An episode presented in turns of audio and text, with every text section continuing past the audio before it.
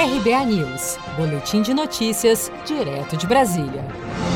Brasil já é o quarto país com mais mortes pela Covid-19 no mundo. De acordo com as secretarias estaduais de saúde, o número de casos confirmados com a Covid-19 é de 514.992. As mortes já chegam a 29.341 e as pessoas recuperadas somam 206.555. No último sábado, dia 30, o Brasil passou a França em número de mortes por Covid-19. O país europeu europeu era um dos mais afetados pela pandemia, com 27.121 mortos no balanço global feito pela Universidade Norte-Americana Johns Hopkins. O Ministério da Saúde tem repassado o dobro do valor para o funcionamento de leitos de UTI para pacientes com o novo coronavírus, como explica Elcio Franco, secretário executivo substituto do Ministério da Saúde. O leito de UTI, ele é contemplado com o valor de R$ 1.600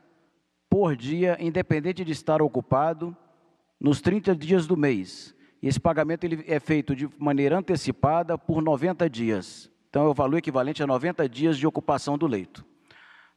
Antes do advento da Covid, o valor destinado a um leito de UTI, ele era repassado por dia de ocupação somente 800 reais. Uma pesquisa coordenada pela Universidade Federal de Pelotas, UFPEL, indica que o Brasil teria sete vezes mais casos de coronavírus do que apontam as estatísticas oficiais.